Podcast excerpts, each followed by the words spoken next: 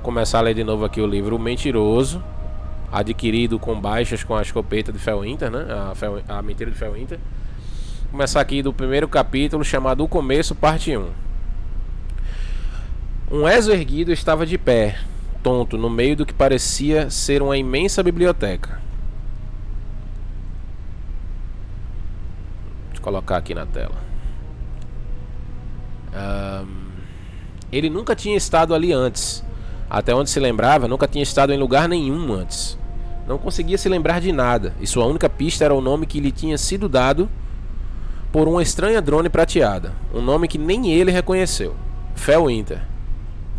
Por toda a volta havia estantes douradas gigantescas, metade de delas partida, cheia de livros aos farrapos e estojos cilíndricos rachados. Ao caminhar, ele pisou num livro e lhe quebrou a espinha. A pequena drone o seguiu. Sei que você não confia em mim, afirmou ela. Só que você não tem opção. Com quem mais pode contar? Eu não sei, respondeu Felwinter. Ele pensou por um segundo. Eu não sei nada. Exatamente, então você deveria me ouvir. A altura vertiginosa do teto fazia o prédio parecer um espaço aberto. Resquícios de um velho afresco acima estavam rachados e desbotados. Talvez tenha sido bonito um dia. Felwinter percorreu o nevoeiro vazio da memória, tentando entender como acabou ali.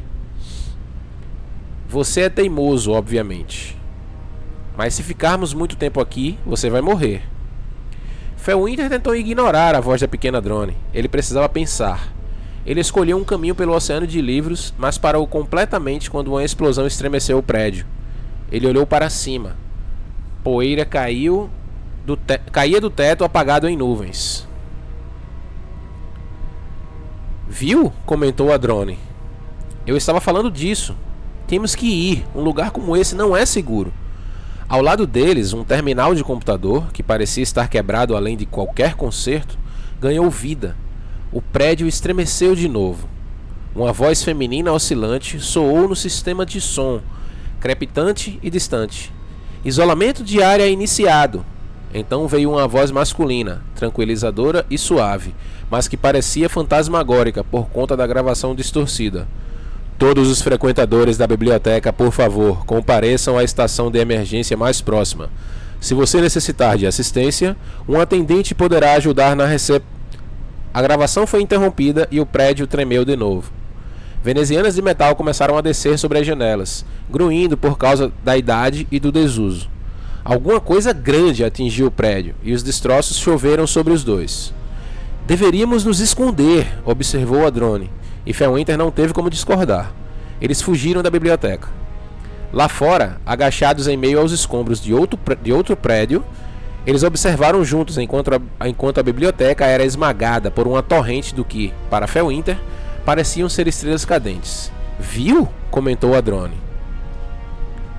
Como eu tinha comentado, né? Isso é satélites bélicos na, na, no crânio da galera aí. Capítulo 2 O começo, parte 2 Felwinter e a drone viajaram por três dias. Não viram nada nem ninguém. Na terceira noite, ainda caminhando, Felwinter ergueu o olhar e viu meteoros como fitas contra o céu noturno. Ele ficou impressionado com a visão, e então por um meteoro em particular, fulgurante, laranja, que ficava cada vez maior no céu. Corra! disse a drone. O primeiro meteoro atingiu o chão atrás deles. Não era meteoro de jeito nenhum. Felwinter percebeu ao olhar para trás mas uma coisa de metal, feita por homens. O segundo atingiu o alvo. Ele morreu. Seis mortes depois, rastejando debaixo dos destroços metálicos, perdendo pedaços de si mesmo, se puxando, correndo, eles finalmente conseguiram se abrigar numa caverna. Balbuciou Felwinter, como se estivesse engolindo todas as palavras e se engasgando com ela. Não posso consertar você, explicou a drone depois de uma varredura. O último impacto corrompeu processos com proteção de escrita nos seus módulos de cognição. A drone girou preocupada. Você é um exo. Exos foram feitos na Era Dourada, com tecnologia proprietária. Não posso hackear sua cabeça para consertar o dano, mas posso reconstruir você como você era. Se você der um tiro, se você se der um tiro, posso trabalhar mais rápido. Ele se deu um, ti um tiro. Quando a drone o ressuscitou, o Felwinter desmoronou de joelhos. Sentou-se e colocou a cabeça nas mãos. Por que isso está acontecendo? indagou ele. Olhou para a drone tentando ler a linguagem corporal dela. Por sua causa? Isso está atrás de você, não está? Não, respondeu a drone. Eu não sei o motivo. Então ela continuou com mais gentileza. O viajante me disse para salvar você, que havia algo de diferente em você. Aquela bola no céu que você me mostrou? Ela falou com você? Eu não sei explicar. Felwinter grunhiu e segurou a cabeça de novo. O corpo doía com a memória de sete mortes, ainda que soubesse que isso era impossível. Você pode explicar qualquer coisa? Acho que não. Eles ficaram um tempo sentados em silêncio. Não deveríamos ficar num lugar por muito tempo. Aconselhou a drone por fim. Não acho que seja seguro. Felwinter contemplou o chão e por fim olhou para a drone. Como eu vou dormir? Você não precisa mais. Mas eu quero. Tudo bem. Capítulo 3 O Nome Seis meses de fuga ensinaram a Felwinter duas lições sobre a vida. A primeira lição foi essa: qualquer coisa poderia acontecer a qualquer momento sem explicação ou motivo. A segunda lição foi essa: não importava o quanto alguma coisa parecesse injusta. Reconhecimento de injustiça não criava um mundo justo. Havia outras lições também, mas essas eram mais táticas. Nunca descanse no mesmo lugar duas vezes e nem descanse se você puder evitar. Nunca cruze um campo aberto se houver uma rota menos exposta. Cuidado com chuvas de meteoros. Atenção com inimigos orgânicos, mas não perca seu tempo evitando-os. Eles não são a ameaça real. Naquela noite, Felwinter e Adrone se abrigaram juntos no andar de cima de um velho, de um velho celeiro. Uma tempestade violenta reduzia a visibilidade o bastante para justificar o pernoite, mas Felwinter não conseguia parar de pensar, de avaliar. Construção frágil, vasto campo vazio, baixa preparação de ataque no mezanino, construção frágil, vasto campo vazio, baixa preparação de ataque, e ainda assim não importava o que a drone dissesse, que ele não precisava dormir. Ele sentia uma, uma exaustão inexplicável. Não conseguia identificar precisamente.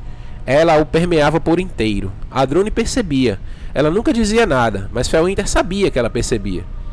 Felwinter apoiou, apoiou a cabeça nos joelhos, ao lado, a drone pairava junto ao ombro dele, se afastando de vez em quando para verificar o tempo por uma janela sem vidro. Por fim, Felwinter ergueu a cabeça. Qual é o seu nome? Indagou, indagou ele a, a drone em voz baixa. O quê? Seu nome, repetiu ele. Você me deu um nome. Qual é o seu? Eu não pensei nisso. O silêncio recaiu entre eles de novo. Eles viviam em silêncio, porém, em dias recentes, o silêncio tinha mudado. Onde antes houvera o silêncio de estranhos, agora estava o silêncio de uma equipe, onde cada integrante sabia o que fazer e o que estava em risco se não fosse feito. As luzes dos olhos de Felwinter estreitaram-se brevemente em linhas, enquanto ele pensava. Fel. Ele olhou a drone de relance. Spring. O quê? exclamou a drone. Fel Spring, decidiu Felwinter. Esse é o seu nome. Os dois se entreolharam. Isso é sério? Perguntou a drone. Fel Spring? Fel Inter fitou nada além dela. Silêncio de novo. Tudo bem, cedeu Fel Spring. Engraçado, né? Ele é Fel Winter, que é inverno, ela é Fel Spring, que é primavera. Capítulo 4 O agressor. Depois de três semanas sem incidentes, Fel Winter e Fel Spring pararam de evitar as estradas principais começaram a passar por outros grupos de viajantes, até mesmo um pequeno acampamento.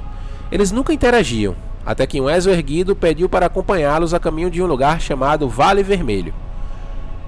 Nem Felwinter nem Felspring gostaram da ideia, mas os dois aceitaram com relutância, com um acordo não verbal de que não seria por muito tempo. Nem Felwinter, é, perdão, é belo dia, não é? Comentou o Grifo 11. Ele olhou para o céu e abriu os braços. Um bom tempo para viajar, demos sorte.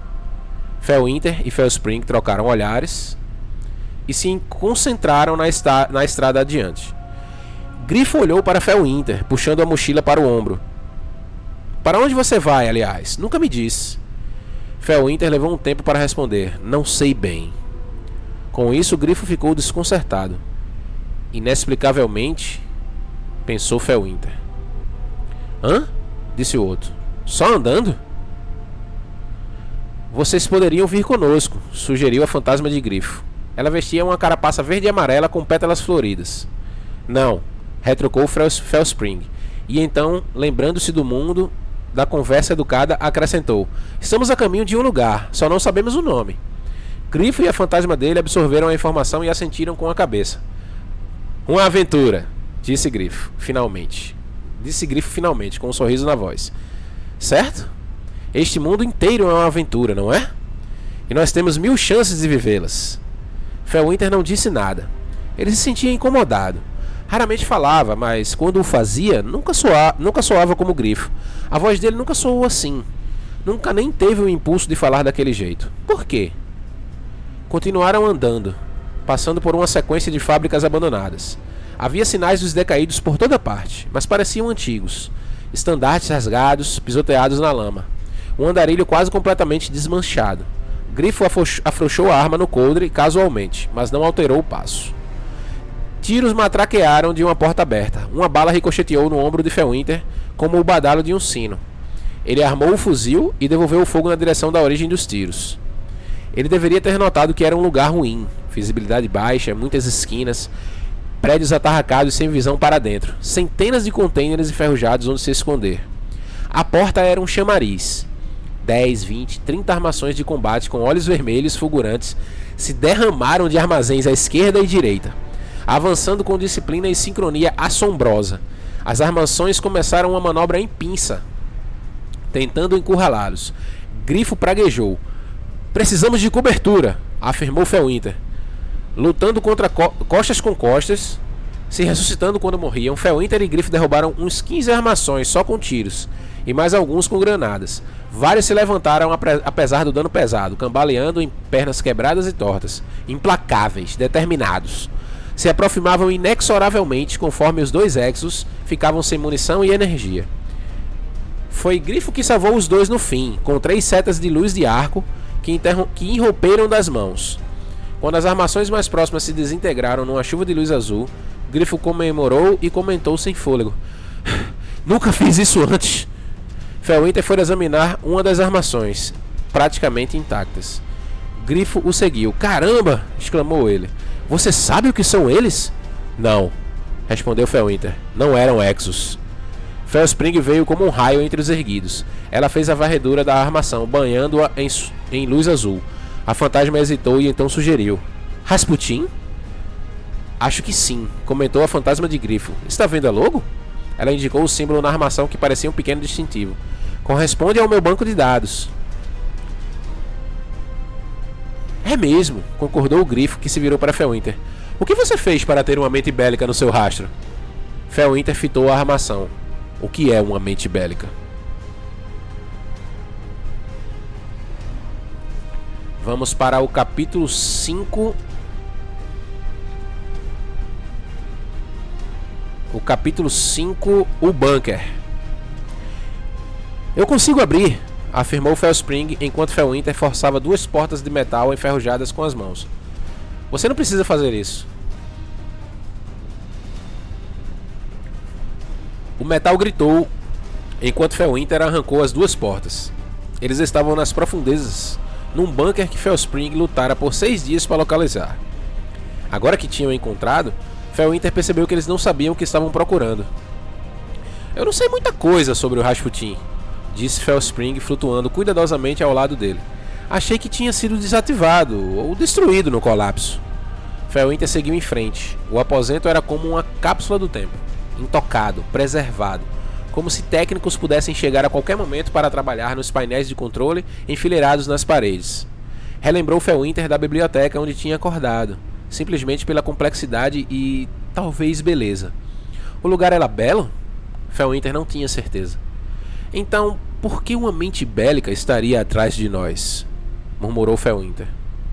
Felspringer pairou. Fels, Felspringer foi ótimo. Felspring pairou para examinar uma superfície plana e negra em um dos painéis de controle. Eu não sei. Felwinter foi, foi até ela. Hesitou e então estendeu a mão para tocar a superfície brilhosa e vazia do painel, que piscou e ganhou vida sob a mão do Exo. Código brilhante e controles reluzindo em laranja se reorganizando enquanto ele corria os dedos. Como você fez isso? sussurrou Felspring. Felwinter balançou a cabeça. Tocou outro painel apagado e as luzes se acenderam pelo bunker inteiro, que despertava. Eu não sei, respondeu ele.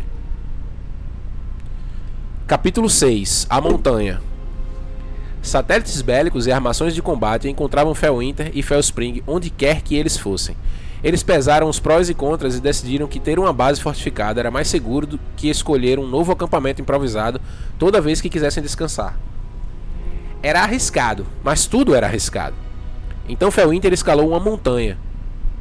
No topo havia um observatório anterior à Era Dourada, que ele encontrara num banco de dados de mapas num bunker do Serafim. Era o esconderijo perfeito. Tinha 360 graus de visão dos arredores. Estruturas existentes que poderiam ser fortificadas.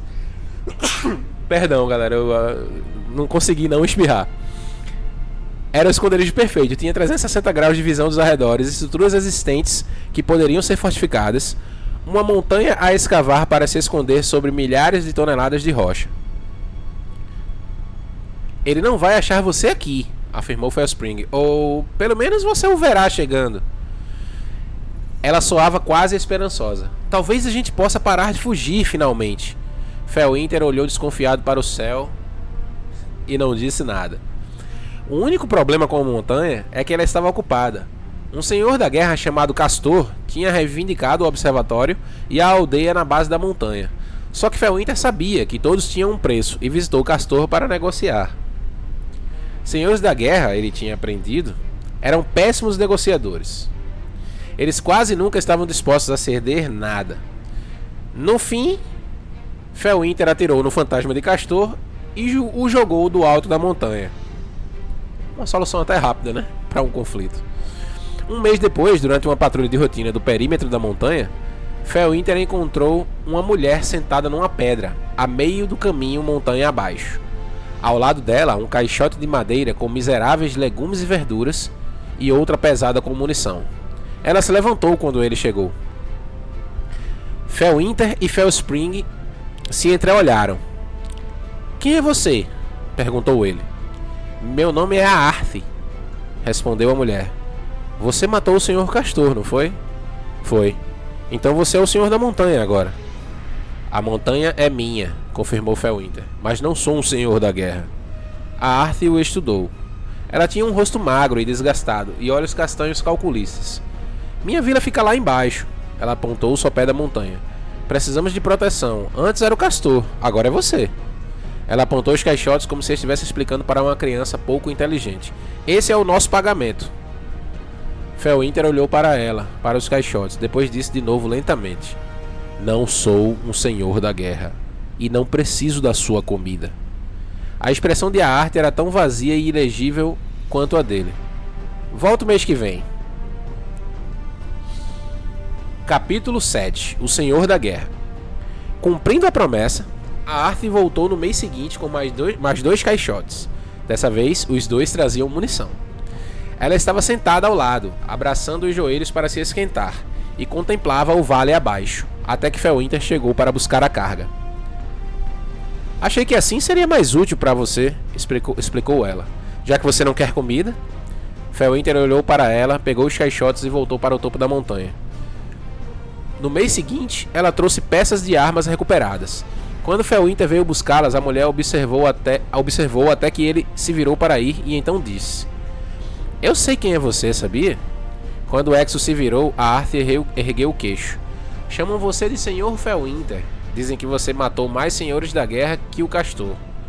Atrás de tecnologia antiga, do tempo antes do colapso. Não sou senhor da guerra, murmurou Felwinter subindo a trilha. A Arthur observou o erguido, depois exclamou: só porque você diz isso não quer dizer que é verdade. Ela voltou no mês seguinte, e no outro, e no outro. Eles conversavam um pouco mais a cada vez. Sobre a vida na vila, sobre como eles imaginavam que era o mundo antes do colapso, sobre o futuro. Na sétima vez que eles se viram, ele se demorou ali. Juntos contemplaram o vale além da montanha. Você podia ajudar de verdade disse a arte baixinho. Toda essa tecnologia da Era Dourada que você conhece tão bem, poderíamos levar uma vida totalmente diferente. Felwinter ficou completamente imóvel, olhando além do horizonte. Não posso, respondeu. A Arthur olhou para o Exo, tentando ler a expressão dele, e então afastou o olhar bruscamente. Ficaram em silêncio por um tempo. Sabe, começou a Arthur apontando montanha abaixo. Os senhores da, da guerra já atacaram a nossa vila a eras. Já atacam a nossa vila a eras, pisando na gente, arrancando tudo que plantamos, derrubando tudo que construímos. Não sou um senhor da guerra, protestou Felwinter em voz baixa. Claro, disse ela, mas você é como eles. Você tem mil segundas chances. Você pode viver numa fortaleza no alto da montanha. Como você acha que é a nossa vida? Como você acha que é viver com o céu caindo constantemente em cima de você? Felwinter a encarou. A arte cruzou os braços. Deve ser bom, continuou ela. A expressão se suavizou. Não por ele, mas por ela mesma. Por ela mesma. Pelo povo dela. Não ter que se preocupar. No mês seguinte, a arte não veio encontrá-lo, nem no mês depois. Fiquei triste agora. Capítulo 8 A Busca Não entendo o que você espera obter com isso, reclamou Felspring enquanto Felwinter vasculhava um bunker do Serafim. Armas da Era Dourada de todos os tamanhos e formatos forravam as paredes. Algumas claramente tinham sido destruídas pelo tempo e falta de uso. Outras pareciam imaculadas, exceto pela poeira. No mínimo, continuou ela, você só está colocando a gente de volta no radar dele. Quando ficamos na montanha, ele parou de nos aborrecer. Quando Felwinter não respondeu, Felspring se recolheu no porta-fantasmas e perguntou mais decididamente: Isso é mesmo por causa do que ela disse? Felwinter pegou mais uma das armas, um imenso lança-granadas. Quem? Felspring girou incrédula. Quem? Repetiu ela zombeteira. Quem? Felwinter deu uma olhada para ela e de volta ao lança-granadas. Ergueu a arma como se mirasse na parede. Depois a colocou de lado e pegou um fuzil de batedor, examinando a mira telescópica. Por um tempo, Felspring só fez observá-lo. No fim, voou até o lado dele e retomou a conversa. Não é disso que eles precisam, sabia? Quando o erguido parou e se virou para ela, a fantasma continuou: Armas. Já tem armas demais lá fora. O rosto dele continuou confuso e Felspring suspirou. A Era Dourada foi um tempo de paz e prosperidade. Certo, disse Felwinter. Eles construíam coisas, não as destruíam. Diante do silêncio do Exo, Felspring flutuou até o outro lado dele. Pensa só nisso. Foi a maior expansão na história da humanidade. Cidades brotaram como ervas daninhas. Cidades impressionantes. E aconteceu tudo muito rápido. Ela fez uma pausa. Uh, na verdade, eu não tenho ideia de como eles fizeram isso. Felwinter fitou o fuzil de batedor nas mãos. Chassis operários? Claro, mas nem eles teriam sido suficientes. E não teriam ajudado a humanidade a terraformar Titã sozinha. Devem ter contado com algum tipo de tecnologia, alguma coisa para ajudar na construção. Felwinter concordou com a cabeça e pousou o fuzil. Então, onde está essa tecnologia? Felspring flutuou até um dos terminais de computador, inspecionando os controles luminosos. É isso que eu também quero saber.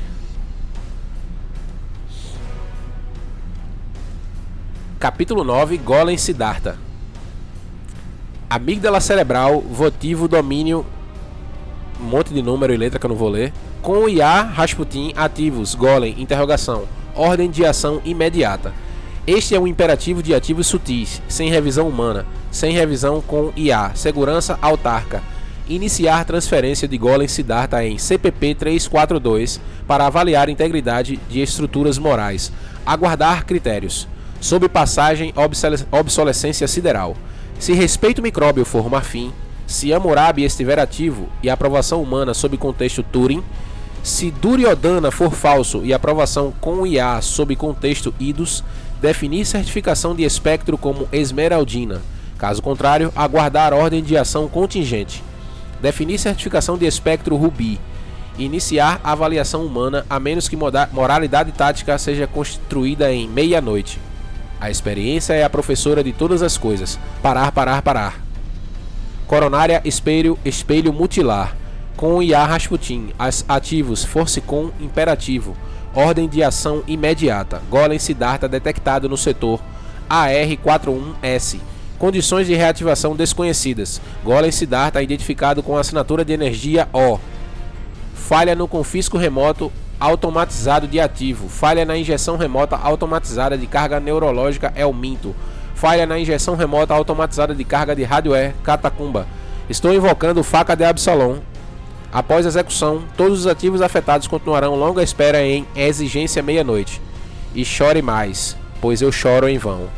Parar, parar, parar. Uma breve explicação aqui. Golem Siddhartha provavelmente é o Rasputin se referindo a Felwinter. E esse essa parte que ele fala aqui, condições de reativação desconhecidas, Golem Siddhartha identificado com assinatura de energia O é porque Felwinter se tornou um guardião. A assinatura de energia O entre colchetes, esse bagulhinho que tem aqui entre colchetes, né?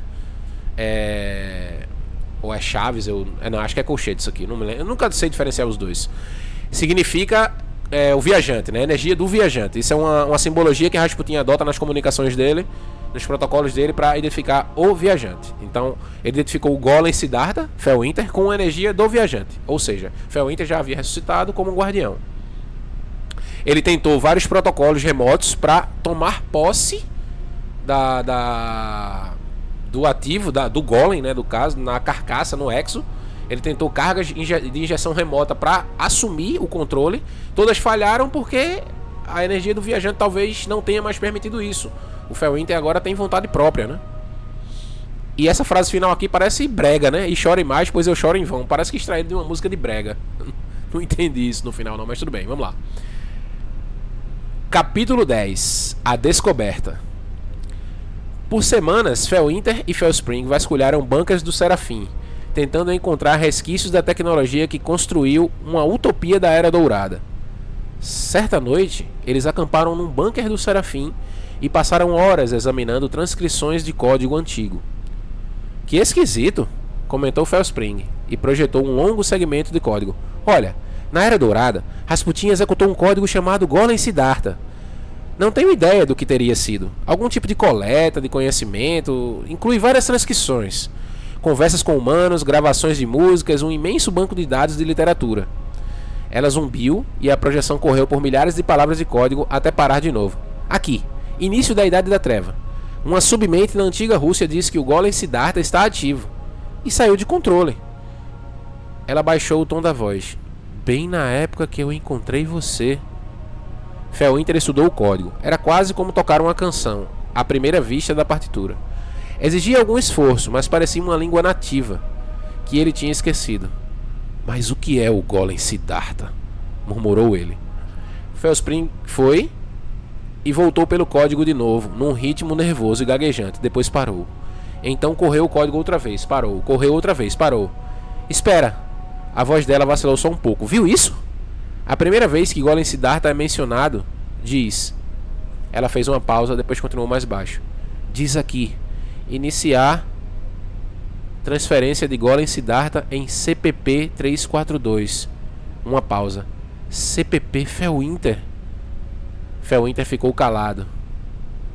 Pensando sem compreender. CPP? Perguntou ele baixinho. Cripta da Pedra Profunda. Meu Deus! Ela quase sussurrava agora. Golem Siddhartha era um exo ah, então Golem Siddhartha era um outro exo, talvez. Felwinter baixou o olhar para si mesmo, para as mãos. Ele as viu estudando o metal gasto das palmas. O silêncio que preencheu o bunker quase explodiu. Felwinter tem a sensação de que se passaram anos até que eles falaram de novo. O tempo, o tempo todo, Felspring o observou congelada no ar. Ele é você, sussurrou ela. É, era o que eu tinha dito mesmo. Golem Siddhartha era o Felwinter. Colono, obrigado pelo follow. É, Felwinter era o Golem Siddhartha. E o conhecimento estava sendo transferido todo para o Golem Siddhartha, né? Música, conhecimento da raça humana. Rasputin realmente estava criando um filho.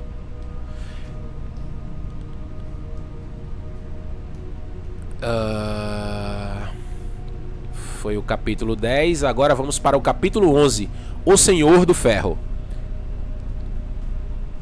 Ele quer se juntar a nós, contou Timur a Radegast.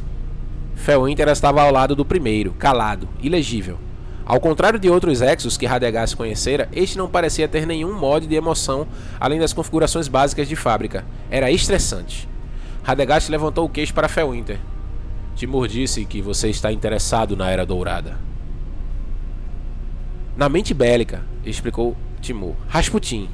Felwinter não disse nada. O que você trouxe até nós? Perguntou Radegast. Felwinter olhou Timur de relance, depois se voltou a Radegast. Seu amigo aqui me falou sobre a nanotecnologia que vocês estão procurando. Siva. Ele fez uma pausa. Parece bom demais para ser verdade. Mas quero ajudar vocês a encontrá-la. Radagast o estudou e então fez que sim com a cabeça. Algum civil na sua montanha? Um pequeno assentamento no sopé. Nós achamos que a montanha seria um ótimo lugar para nossa base de operações. Engraçado. Observou Felwinter sem nenhum traço de humor. Eu disse a mesma coisa para mim mesmo anos atrás. Radegast fungou.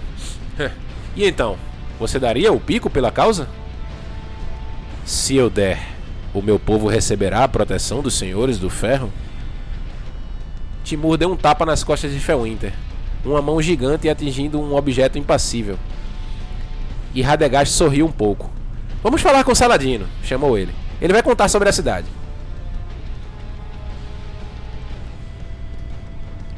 Capítulo 12. Aí esse capítulo 11 foi basicamente falando sobre a entrada de Felwinter no, no, no grupo dos Senhores do Ferro, né?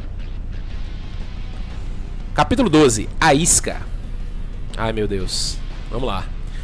Felwinter e Felspring conduziam as, as buscas quase sempre sozinhos. Era mais fácil assim. Era melhor que os outros não vissem como os bancas do Serafim reagiam a ele. Era melhor para todo mundo. Num bunker nos arredores do cosmódromo, na antiga Rússia, Felwinter folheava mapas de velhas instalações desativadas da Era Dourada, procurando qualquer lugar que pudesse conter Siva ou pesquisas relacionadas. Ao mesmo tempo, Felspring decodificava e vasculhava velhos registros de comando atrás de pistas de Siva. A essa altura, eles se moviam como engrenagens num relógio. Era quase inconsciente. Ei, disse Felwinter. Tem alguma coisa sobre o sítio 6? Me dê as coordenadas, respondeu Felspring. Vou procurar. Depois de um momento, ela exibiu uma seção de código para Felwinter. Centro de pesquisa, explicou ela com uma nota de esperança na voz. Instalação de contenção para alguma coisa chamada Lira de Anfião. Você acha que. Eu tenho muita certeza, comentou Felwinter baixinho. Eles olharam a tela de, do console, onde uma luzinha vermelha piscava no mapa, ao lado das palavras Sítio 6. O Sítio 6 é aquele lugar que a gente. onde fica o complexo de replicação da Siva, onde a gente enfrentou os senhores do ferro mutantes e onde é, é, a Joda fez o sacrifício de selar a câmara, morrendo junto com os outros senhores do ferro que estavam lá. Venha, chamou Felwinter. Temos que contar aos outros. O Exo memorizou o mapa e se virou para ir, mas Felspring voou até ficar na frente dele. Espere, disse ela. Espere um segundo, isso não foi meio fácil demais? Felwinter olhou em volta. Já estamos aqui há horas, apontou ele. E já estamos procurando há anos. Claro, concordou Felspring. Mas não demorou tanto quanto achar Golem Siddhartha, nem quanto escapar dele. Comparado a essas coisas, isso foi bom demais para ser verdade. Felwinter não disse nada e a fantasma continuou, quase implorando. Depois de tudo, por que ele faria isso? Por que largaria a resposta no seu colo? Ele não largou, argumentou Felwinter. Nós encontramos. Felspring não era medrosa, mas ela soava assustada. Ele deixou que nós encontrássemos Felwinter. Tenho certeza quase absoluta. Felwinter balançou a cabeça. Não, nós que encontramos, nós que achamos. Ele olhou para a fantasma. Se tem alguém capaz de fazer Rasputin cooperar com os senhores do ferro, somos nós. Nós o conhecemos melhor do que qualquer um. Ele fez uma pausa. Eu o conheço melhor do que ninguém. O Exo baixou a voz. É isso aqui, Felspring. A coisa que pode mudar tudo. O pontinho vermelho brilhava constante, como um sinalizador. Eles ficaram parados, se entreolhando, esperando. Não havia discordância real aqui. Depois de tantos anos juntos, as dúvidas dela eram as dúvidas dele. E a certeza dele era a certeza dela, quer eles gostassem disso ou não. Às vezes eu queria que nós tivéssemos ficado na montanha, afirmou Felspring finalmente, sozinhos. Eu também, concordou Felwinter virando-se para a porta. Mas não ficamos. Último capítulo, capítulo 13, o erro. O sítio 6 está. O sítio 6. O... Ah, é, é Saladino falando. Deixa eu ver se eu consigo fazer a voz Saladino. O sítio 6 está em confinamento absoluto. Afirmou o senhor Saladino. Não fazemos ideia de que medidas de segurança estão sendo instaladas. Ele se reclinou num assento à grande mesa de madeira no Templo de Ferro. A tecnologia da Era Dourada é durável. Pode ser uma armadilha esperando por nós há séculos. Felwinter estava parado por perto, de braços cruzados. Eu já invadi instalações da Era Dourada antes. Nunca tive problemas. O cimento mal secou nas, nossas, nas muralhas da nossa cidade, argumentou Saladino. Nós expulsamos os senhores da guerra, mas eles estão de olho. Pode ser um mau momento para correr riscos. Timur, apoiando o cotovelo na mesa, olhava de um para o outro. Além disso, e a mente bélica. Até onde sei, Siva está sob a proteção da máquina que talvez não tolere ladrões. Não vamos roubar nada, retrucou Felwinter. E acho que eu consigo me comunicar com Rasputin. É um computador, observou a senhora Joder, e fará o que foi programado para fazer, não importa a qualidade dos seus argumentos. A diretriz primária de Rasputin é proteger a humanidade. Ele vai ouvir. Ele. Repetiu Timur com um sorriso tão íntimo. Eu já gosto de Timur, já sou fã dele. Felwinter olhou para ele, depois de volta para Saladino. Com Siva, poderíamos construir mais cidades, poderíamos ajudar mais gente. A paixão nunca fora seu forte, mas ele a sentia agora, mais do que em qualquer outro momento. Poderíamos criar uma nova era dourada. Ele está certo, concordou Scorre. Precisamos de um novo jeito de retribuir. Ela olhou os dois companheiros. Quando você sai para replantar uma floresta, não para depois de uma ou duas mudas. Os senhores do ferro fizeram silêncio. Jolder franzia o senho, mas isso significava pensar. Silimar demonstrava preocupação. E Radegast e Timur estavam do lado dele. Felwinter sabia, mas os senhores do ferro nunca faziam nada sem consenso. A Era Dourada não vai voltar afirmou Saladino, finalmente. Mas você tem razão. Siva pode mudar as vidas do povo na cidade. Inclinou-se para a frente. Parece um risco válido. Os outros murmuraram entre si, considerando. Perum falou acima do burburinho. Bem, por que não? Não queremos que as pessoas achem que, que os senhores do ferro se aposentaram, afinal. E aí, não tem mais capítulos, esse foi o último capítulo, mas este capítulo ele se passa antes da história que Saladino nos conta da invasão ao, a invasão entre aspas, né, ao sítio 6, que não foi uma invasão.